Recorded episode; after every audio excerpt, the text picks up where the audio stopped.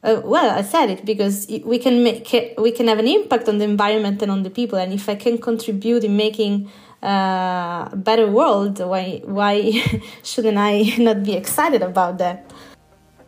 Hi everybody, welcome to Inner Podcast. My name is Khalil Bavar, head of Espas Lab, Swiss Post's Innovation Lab. Today we will talk about DNA. Chasing killers via their DNA is quite common. But did you know that you can use the same procedure for your supply chain as well? Michela Puddu, co founder and CEO of Haelixa, and her team do that in the fashion industry, but also in other industries. Michela studied material science in Rome, finished her PhD in chemistry engineering as a Marie Curie grant at ETH, and a few months later, she co founded Haelixa. How she uses this approach and how she makes a business out of it and why she want to make a difference with that? Well, she will tell you now. Special shout out to the female founders team. Subscribe to the Inner Podcast in your favorite podcast app, and now enjoy this episode with Michela. Hi, Michela. Thanks for joining me today. Thank you for having me. Today we will chat about DNA. So um, you did your in your studies, your PhD, you work quite a lot with uh, DNA. Did you ever use your own one? Uh, correct. I've been working a lot with DNA, but it has always been uh, synthetic DNA. So never uh, DNA um, extracted from a human being or uh, or animal or anything. So also not my DNA. Were, you were not allowed to do that? Um, no, it was just out of the scope of the of the of the project. Um, the idea was to uh, use uh, some small DNA sequences that could function as a uh, identifier for for products, and uh, and that wouldn't have any biological function. So in that sense, uh, synthetic DNA would just do well. Just in a nutshell, what does Haelixa do? So Haelixa provide uh, solutions to mark and trace material from the raw stage until the finished product. Uh, so, as an example, we can trace uh, uh, cotton from the farm of origin until uh, it reaches your wardrobe in the, in the form of a, a t-shirt, right? Uh, in a way that we can trace back the origin and also prove integrity and, and, authenticity of, of products. You already mentioned that you worked on um, artificial DNA. And one example in the fish industry to track the supply chain. Why is that important? So, um, nowadays consumers uh, more and more demand for uh, more transparency about the origin and integrity of products and maybe uh, you are one of them uh, too I, I, don't know. Uh, i am so i, I am careful uh, and try to make sure that what i'm buying what i purchase does not have an impact on the environment or, or on people. And this demand is growing and and therefore brands need to um, make sure that um, they uh, fulfill the, the needs of the uh, consumers and together with consumers there are also uh, ngos governments uh, that are now asking for more transparency. So it's a global trend and, and in this sense what we are doing fits very well in the uh, in the in the picture. Do you know why consumers are more and more interested in this? I think we see it as a, a, general trend. We see that environmentalism is becoming more and more a focus, uh, not just in the fashion world, uh, but I mean, it is a, in the, um, I mean, most of what consumers are demanding are part of the anyway um, global uh, sustainable development goals. So it's it's what also is in the um, company's agenda, and and therefore um, I see it as a, uh, a global trend or a global need. Uh, and and uh, consumers uh, purchase a bit kind of reflect that. Why is it important for you? You already mentioned that you are looking for, and that it's an important issue for you, that uh, you know what kind of clothes you buy and if they're sustainable and if they do not uh, destroy the environment. Um, why is this an important issue for you that you spent spent quite a lot of time of your life and your time in this topic? Yeah, I think it's, uh, I mean, a great contribution that uh, we can uh, um, we can make. Um, so we we can bring transparency into global supply chains, not just uh, uh, fashion, uh, textile supply chain, but I mean, in the future, probably even food or also supply chains of other products. And I mean, I believe that in, in this sense we can. Um, we can make an impact not just on, on society by empowering consumers and uh, worker, but also obviously on the environment because by uh, bringing transparency into supply chain, you also have visibility on certain uh, uh, production uh, standards, on, on, on, on, certain production processes. So uh, you ensure that the whole supply chain is, is, is more sustainable. But why is it important for you? Uh, well, I said it because we can make we can have an impact on the environment and on the people, and if I can contribute in making uh, a better world, why why shouldn't I not be excited about that? But I was wondering if there was an an experience which you had probably a couple of years ago, which you really made this click in your head, in your mind, and said, "Okay, I need to work on that. Yeah, I think the more uh, I've been working in the in the field of supply chain, the more I've seen that myself my, my own habits have changed. So I've become more and more careful again in uh, uh, when buying, when purchasing, in uh, uh, checking where the the product come from.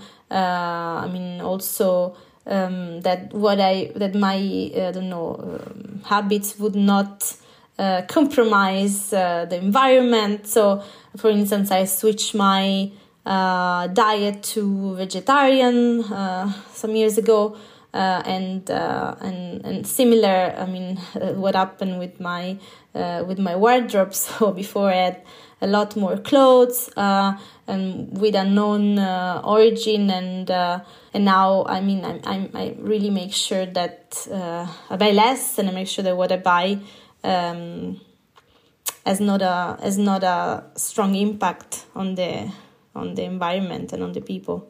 Do you know what kind of problems brands, uh, companies in general have if they do not pay attention or probably do not invest in traceable supply chain? There are different things that can can happen. So um, basically uh, if you if you if you look at the way currently uh, products are um, are traced, um, uh, companies you rely mostly on paper trace still, and uh, paper trail, as you can very easily understand yourself, uh, it can be very vulnerable to frauds uh, as the information that is on the paper trail can be manipulated it's possible to replicate documentation or use it in an authorized way so um, in this sense uh, what can happen is for instance a certain lot of uh, material like of cotton can be sold uh,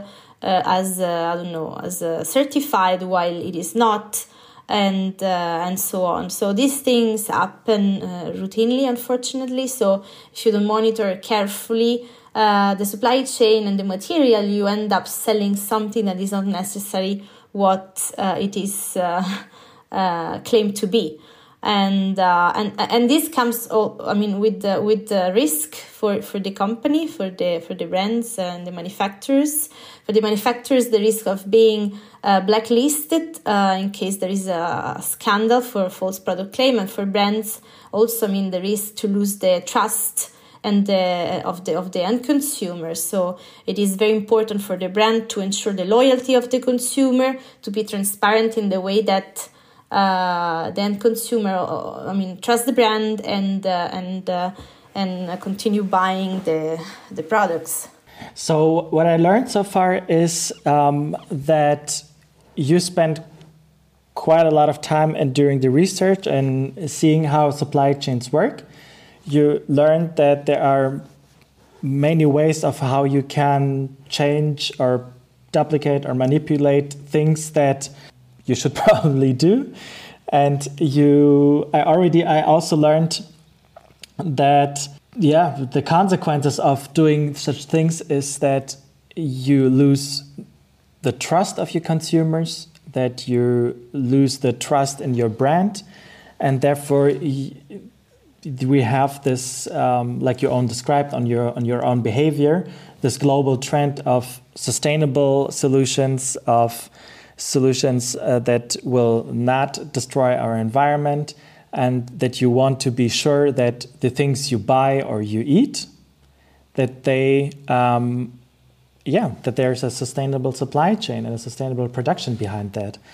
And um, this is why you decided, okay, I would like to make a difference and provide a solution which makes it possible to, yeah, to really trace the supply chain and give consumers a, a tool or, or to, yeah, some kind of tool to make uh, visible, understandable. All right, what I just buy here for example, a shirt, um, it is uh, it, it is not from somewhere where people are not probably paid well or destroys the environment or something like that. But I know where it's from, and I can understand and see um, how how it was how it was produced. Right. that, that is correct. So uh, in the end, we want to bring uh, transparency, um, and uh, everyone benefit from transparency. So all the actors in the supply chain, and uh, I mean uh, certainly the end consumer.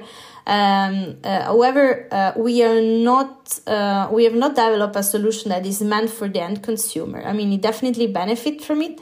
Um, uh, but we work with brands and manufacturers, so we help them substantiating your claims because, uh, um, um, again, mostly uh, the the claims are only uh, on on paper, uh, and and therefore they cannot be proven by other means that are uh, basically that that uh, certificate uh, documentation. So um, what we do provide them with a forensic proof of their, their claims. So there is no doubt that was in, in, in this sense there is not going to be doubt that what is in the end of the final label is really what uh, uh, it is. Um, so we ensure that at any step in the supply chain uh, the claims uh, basically correspond to the truth of the product, and then this certainty is passed on to the end consumer by the brand. And, uh, and the communication to the end consumer is done using more standard uh, system like uh, label or barcode or QR code and sharing also the data, the supply chain data with the end consumer, but it's not the end consumer that uh, can do test and, uh, and, and, and use our uh, technology directly. That was a good addition. Thank you for that. Tell me about the solution for non chemists like most of our listeners. Yeah. Um, that you, you develop. How does that DNA tracing or DNA tracking work? Yeah. So it is actually uh, very easy. So we use uh, DNA uh, as an um, identifier for product. So um, it's like if we provide every product with a unique DNA identity. So just like uh, uh, humans, like each of us has a unique DNA, and we do the same uh, with products. So we um, provide product with a DNA which is uh, unique for that. Uh, I don't know, with a, for a specific uh, producer, for a specific manufacturer, brand, product line, even lot. And the way this is applied on the product is uh, uh, by actually embedding it at the material level. So uh, if we go back to the example of a t-shirt, uh, basically on the on the cotton fiber we spray some uh, some of this uh, this formulation which is actually a liquid a liquid formulation that contains this uh, uh, unique DNA marker.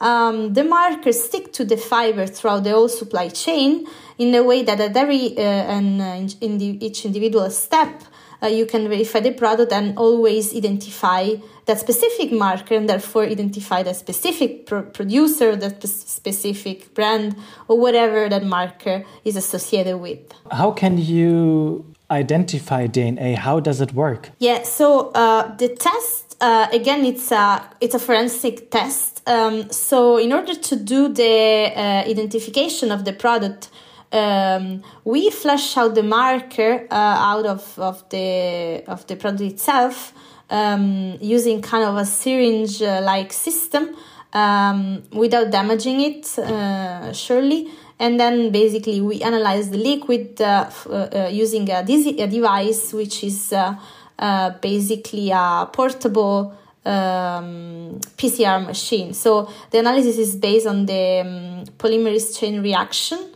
um, technique, and uh, in this sense is extremely accurate, specific, and uh, reliable. So as of today, just to give us uh, to give us an impression, for how many shirts can you produce this artificial DNA and this hydrate solution?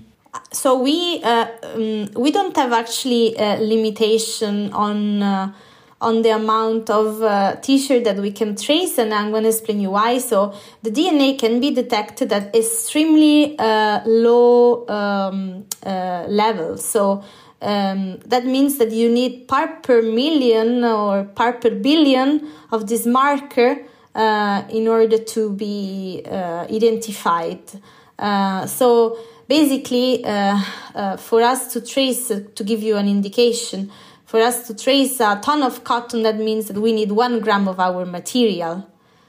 Uh, so it is extremely extremely uh, low concentration. So we don't have really limitation with the scale that we, we can trace. How much time does it take to produce for example one gram of this dna uh, this is, uh, uh, I mean, a procedure that we do in our laboratories and takes, uh, I mean, a few days, uh, depending on the scale and on the purpose. We have different formulations for different materials, so uh, in a few days we we prepare the formulation. Okay. What kind of material can you work with? So we uh, have a big focus in the textile industry, um, and there we can trace pretty much all the uh, natural and textile fibers, so cotton, wool, uh, feather, silk, uh, polyester products. Uh, and then we also applied on uh, some precious materials like diamonds, emerald, and other gemstones, um, gold. Um, um, we also work with some agrochemicals and also are exploring the food, uh, the food traceability uh, uh, business. So uh, the, uh, there is a really um, broad applicability. Um, and uh, yeah, that makes it also very versatile. For example, this one gram of DNA, how, how much would it cost, roundabout? So it really depends on the application. So for every uh, product is a bit different, and uh, is a bit also uh, the cost also varies based on the on the not only on the product but also on the volumes uh, we are talking about. If it's a, a, a, small brand tracing a collection, or if it's a big Indian manufacturer and tracing is all uh, yearly production, so that can vary a lot.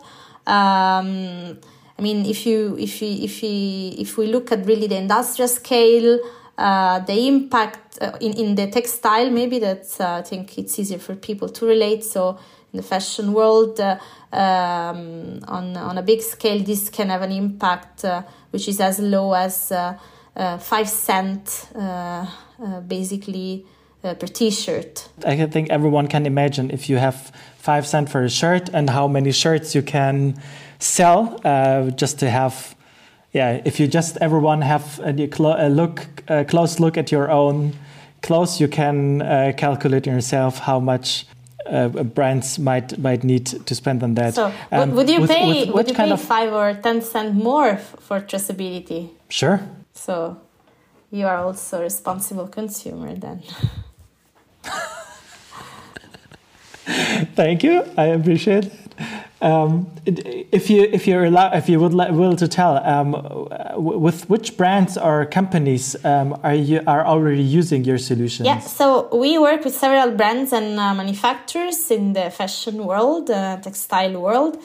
Um, we are also actually we also work with some Swiss companies. Um, like uh, so like. Uh, we started off uh, with the two uh, Swiss uh, manufacturers, Spoerry and uh, Weber.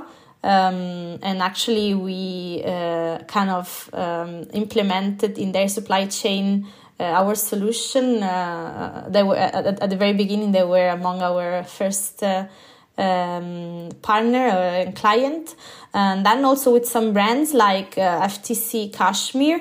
Uh, we had a collaboration with Nikin. So um, this is a bit the Swiss, uh, let's say, uh, landscape, and then we work with uh, uh, brands internationally in Europe. At the moment, the solution is deployed in Europe, in China, India, and Pakistan. Um, and uh, there we, I mean, some of the big manufacturers there uh, work with us in China as well.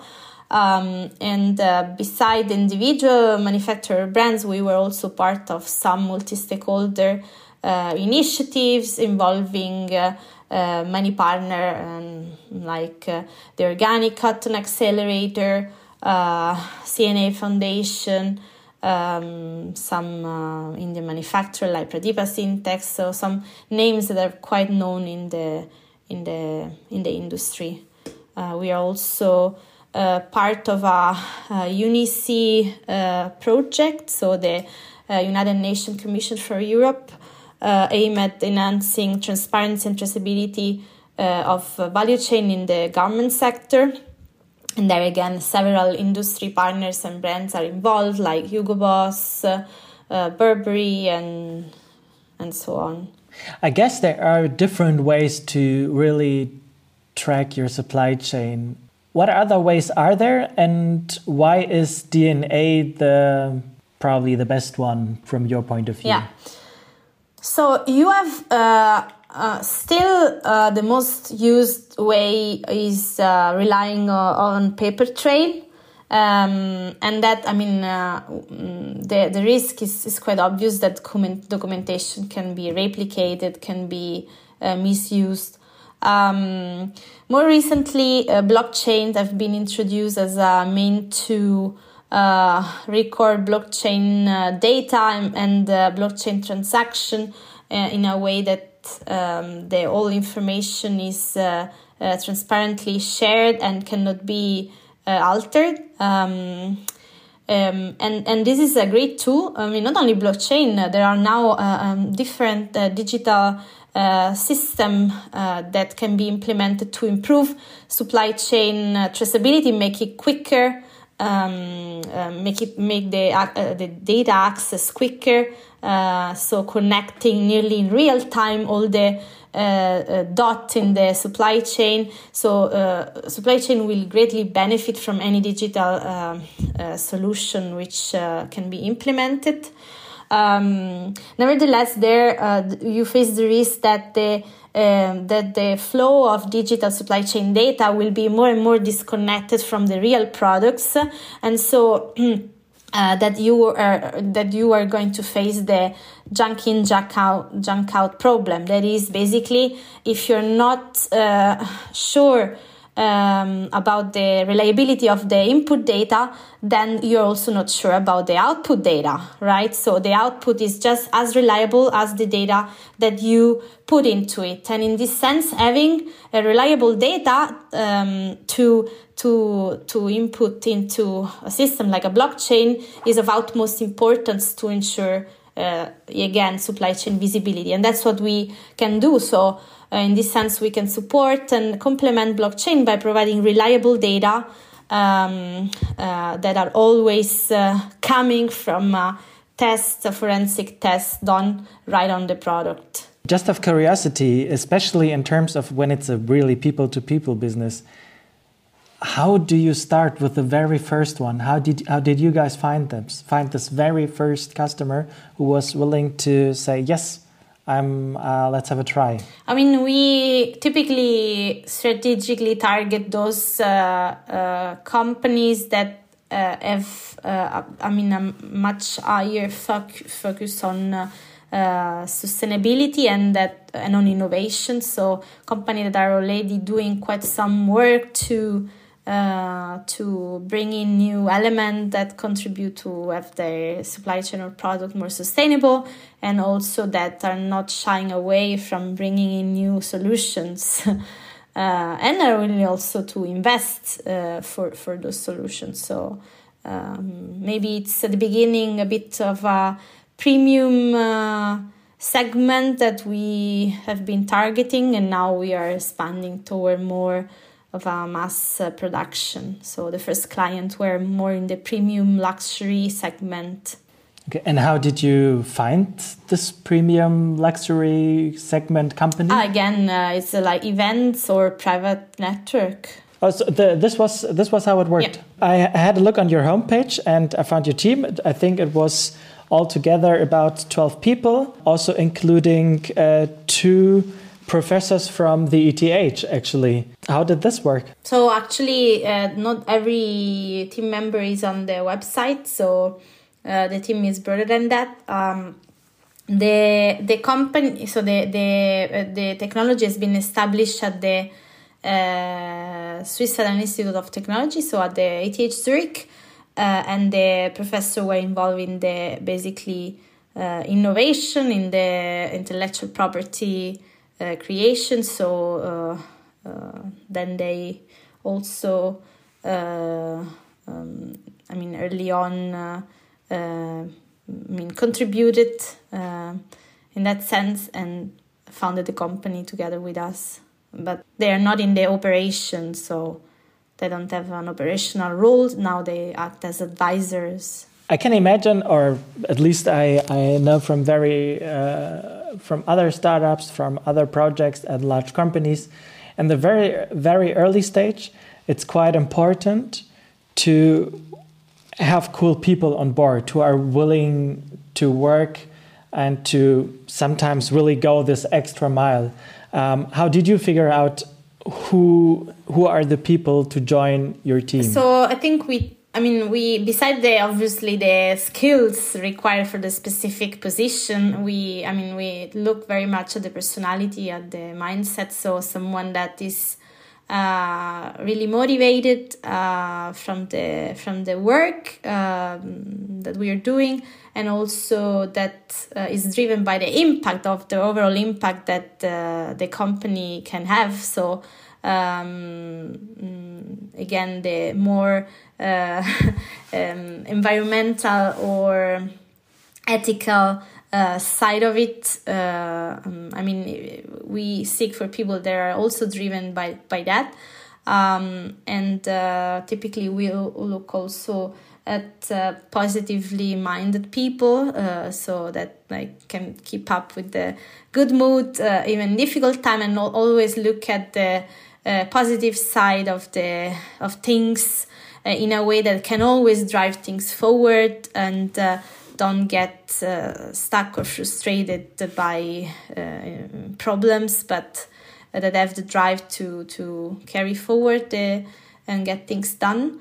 Uh, and then that can also focus uh, on the objectives. This is very important for us.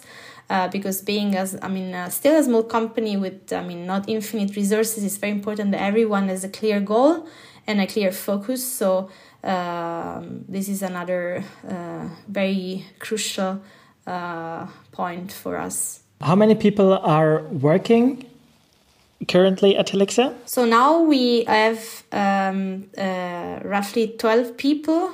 Uh, there are also some interns. There are also two open positions. Uh, so I mean, sometimes varies because maybe some intern come, some intern left, leave. Uh, but yeah, we have two open positions. Um, and so the team is growing, company is growing. Who are the current owners of the company? So uh, the co-founders, um, um, and then uh, we have investors. Uh, so um, the the current investors are uh, we have a strategic investor that is Clariant International, a specialty chemical company. Then we have a Zürcher Cantonal Bank, um, as a financial investor and also another financial investor that is uh, um, Investiere. How much did you raise so far? So the overall amount was not disclosed, but if we put together investment round and uh, and equity free grants uh, all together, uh, we we are around five millions uh, uh, funding so far. Five million. And are you looking for the next uh, yeah round to raise more money? Yeah, so basically, in one year uh, from now, we will, uh, or a little bit more, we will uh, uh have to close another investment round, and uh, yeah, we we will start soon reaching out to potentially interested investors. How much are you aiming for? Four million. Four million. What exactly will be the next step? So, what are you going to do with this four million? Well, scaling Thanks. really the operation. So we have products, uh, we have uh, uh, clients that are now onboarding, and now we really need to scale the operation. I have three quick questions for the end. Which is which kind of experience is your guiding star? Um, I don't have a specific a specific event uh, in mind or a specific person. I think I am driven uh, um, from uh, sport performance, for instance. So everything maybe around sport has been always inspiring and fueling my journey. Um, so that's what kind of sport? I've been running since a uh, very young age, so that's certainly my my main uh, my main uh, sport and my main hobby. And uh, and I find I always say that I find there is kind of correlation between entrepreneurship and and and sport because um, I mean they both require uh, quite some level especially I mean if you want to achieve good result and if you want to be successful they both um, require quite some level of discipline um, and uh, I mean uh, if you if you do it right then can be extremely rewarding uh, so that's also something that uh, both have in common, and at the same time, uh, I mean, things can go wrong, right? So you also need to be able to accept accept uh, defeat and learn from that and come back stronger than before. So. And then the social aspect, also sport, especially when it's fair played. Um, so these are these are all these are all the things that I think I enjoy of my of my work, uh, and um, and that drive me. Since you are starting the next investment round, um, to. Uh, to which investor would you like to pitch? Yeah, so I mean, we uh, surely we would surely be um, welcoming any financial investors, and then uh, uh, I mean, uh, potentially a strategic investor that I mean could bring us uh, open up uh, i mean network and uh, and uh, connect to potential clients. So in the field where we have big focus that is again uh, at the moment the textile and apparel. At the Espas Lab entrance we reserved some space for you. Which quote may we not? here i mean i could bring a quote from a book um, which is uh, action is ab- about living fully inaction is the way we deny life which is a bit the way i live very active in everything i do so you could reserve that quote but it's not, it's not actually my quote it's a quote from uh, a book action is about living fully mm-hmm. Inaction is the way we deny life. Yeah. Michela Puddu, thanks a lot. Thank you so much